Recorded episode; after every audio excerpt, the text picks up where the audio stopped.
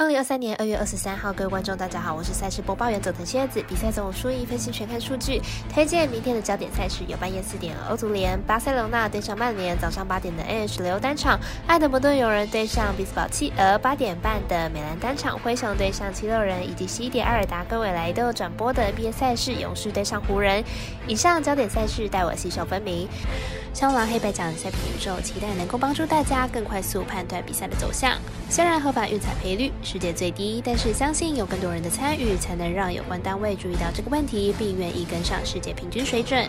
今天推荐的运动焦点赛事，喜欢就跟着走，不喜欢可以反着价。相位一开赛时间来逐一介绍。首先来看到欧洲足球联赛，半夜其实共有六场的赛事，三场在一点四十五分，三场在四点开踢。文字介绍集中推荐四点开踢的三场，其中的巴塞隆纳对上曼联，特别来为各位客官来推荐了。来看一下两队上一次交手的状况，还有比赛规则。这场比赛是欧巴杯的十六强赛第二轮战，两队上一次交手以二比二战成了和局，但是曼联比较有优势，因为主客场交换了。曼联这场有主场的优势，再加上两颗的客场进球，基本上曼联晋级的机会呢十分的大。因此呢，这场比赛要不输就可以晋级，球队应该就会打得比较的保守。这场比赛呢，比分不会像上一轮打的那么大。巴塞罗那作为西甲的龙头球队，如果是在欧霸杯十六强赛止步，对于巴塞来说实在是不可接受的选项。因此，巴塞罗那这场呢抢攻的机会会是相当大。这场两队战和的机会不小，很可能曼联呢是以客场进球较多而晋级，预测正比来到一比一、零比零。我们团队分析师是指金头预测。这场比赛不让分和局，以及这场比赛总分小于二点五分。接着推荐到早上八点的 N 折单场赛事，由爱德蒙顿游人对上比兹堡企鹅，来看一下两队的表现情况。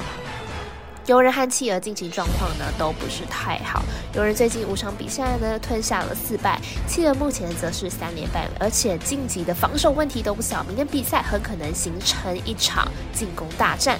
游人在最近五场比赛场均失分逼近了五分，失分量相当的惊人。企鹅在三连败期间单场失分也都至少有四分，而且两队几乎都不是面对进攻火力特别强的球队。明天两队相碰总分要超过六分不是问题。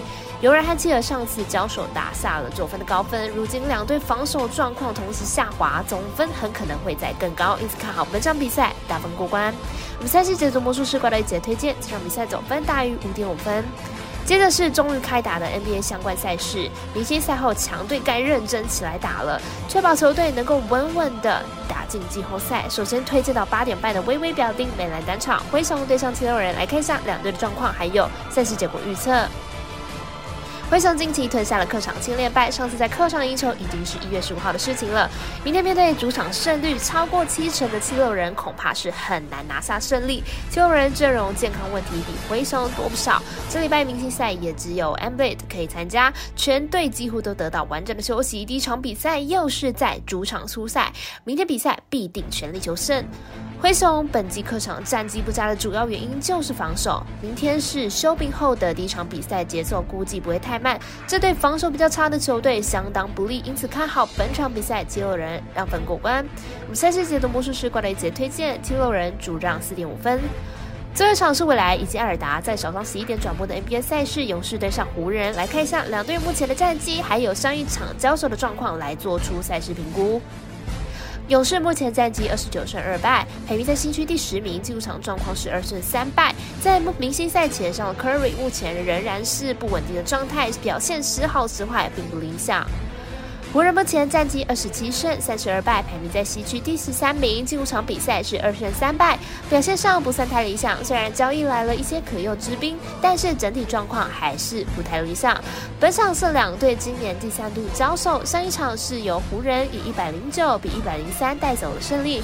以近期的状况来看，两队都不是太过理想，看好本场比赛会打得相对抱歉，小分过关。我们身边的咖啡店员 S Top 推荐，这场比赛总分小于两百三十八点五分。